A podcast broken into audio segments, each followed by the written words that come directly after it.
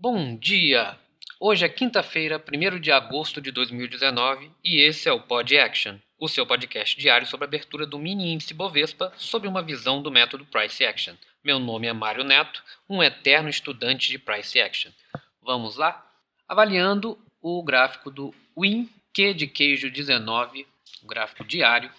Ontem tivemos uma barra vendedora com muita sombra abaixo, mas uma barra de 2 mil pontos.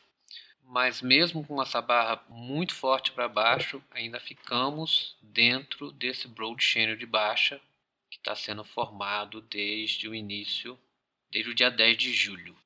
É, um ponto importante aqui é que a máxima dessa barra ficou lá naquele ponto do 103,615 que é um magneto importante que eu venho falar do, a, dos últimos podcasts.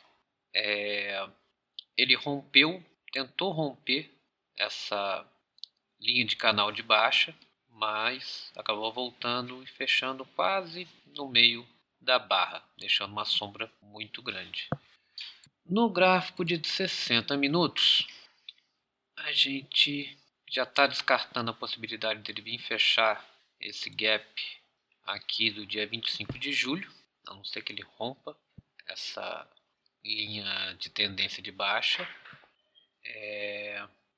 Ontem nós tivemos um movimento de que ele teve uma, uma queda brusca por volta das 10 horas.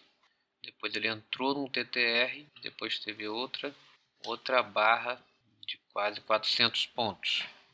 Mas apesar dessa, dessa dessa tendência forte e ainda ficou dentro desse movimento. E se a gente fazer um movimento projetado aqui desse do dia, ficou bem claro que ele, a, a, a perna de cima está do mesmo tamanho da perna de baixo. Então, como eu falei, os movimentos projetados estão funcionando muito bem nos últimos dias. No 30 minutos, no 30 minutos, a gente começa a perceber que ele que o, o índice ele estava num, numa TR tá? no meio da tarde de ontem. Ele rompeu essa TR, mas não rompeu com tanta convicção. Fez uma barra, praticamente um doji com sombras muito grandes. Tá? Foi na barra das 15 horas. É, teve a notícia do relatório do, do FONC, mas eu não sei se isso influenciou tanto. Mas ele fez uma barra, um dojizão muito, muito feio e logo depois ele fez uma, uma barra muito grande também, de baixa, porém com sombras em cima, sombras embaixo. Depois ele já voltou a subir. Então dá para gente pensar que ele estava numa lateralidade, numa lateralidade, numa TR de cerca de 1.400 pontos, ele começou uma outra TR para baixo também de 1.400 pontos. Tá?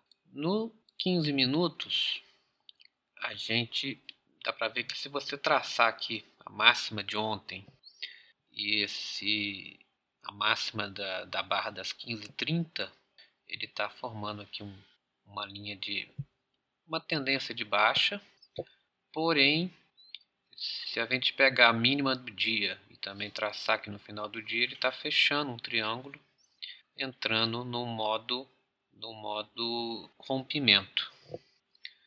Nos 5 minutos, a gente observa bem isso, a gente vê que tem um gap dessa queda que teve na parte da tarde de ontem, tem um gap aqui entre os 101 700 e os 102 460 e esse 102 460 é um magneto muito forte que ele foi o swing anterior lá do dia 26 de julho.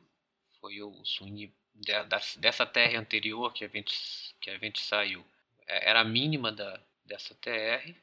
É, então é um magneto que a gente fica, tem que ficar bem, bem ligado nele amanhã. Ele pode vir buscar ou pode ser um ponto de realização. Tá? E complementando, a gente está entrando no modo rompimento, que apesar das, da queda muito forte, ele está considerando essa TR nova que ele está se formando, o preço fechou praticamente no meio, no meio desse, desse novo, dessa nova TR, está nos 50% dela. O, amanhã, hoje é o dia, primeiro dia do, do mês. É, ontem um dia complicado para operar, hoje já é um dia mais tranquilo.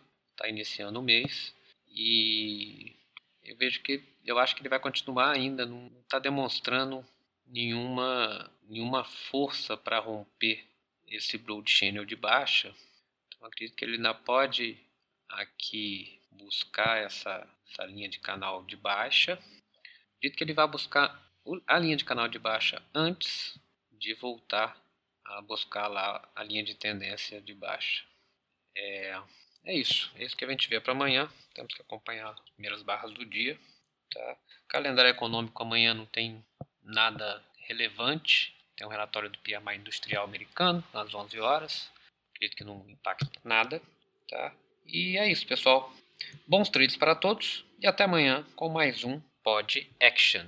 E só mais uma coisa: o loss é o preço que você paga no game.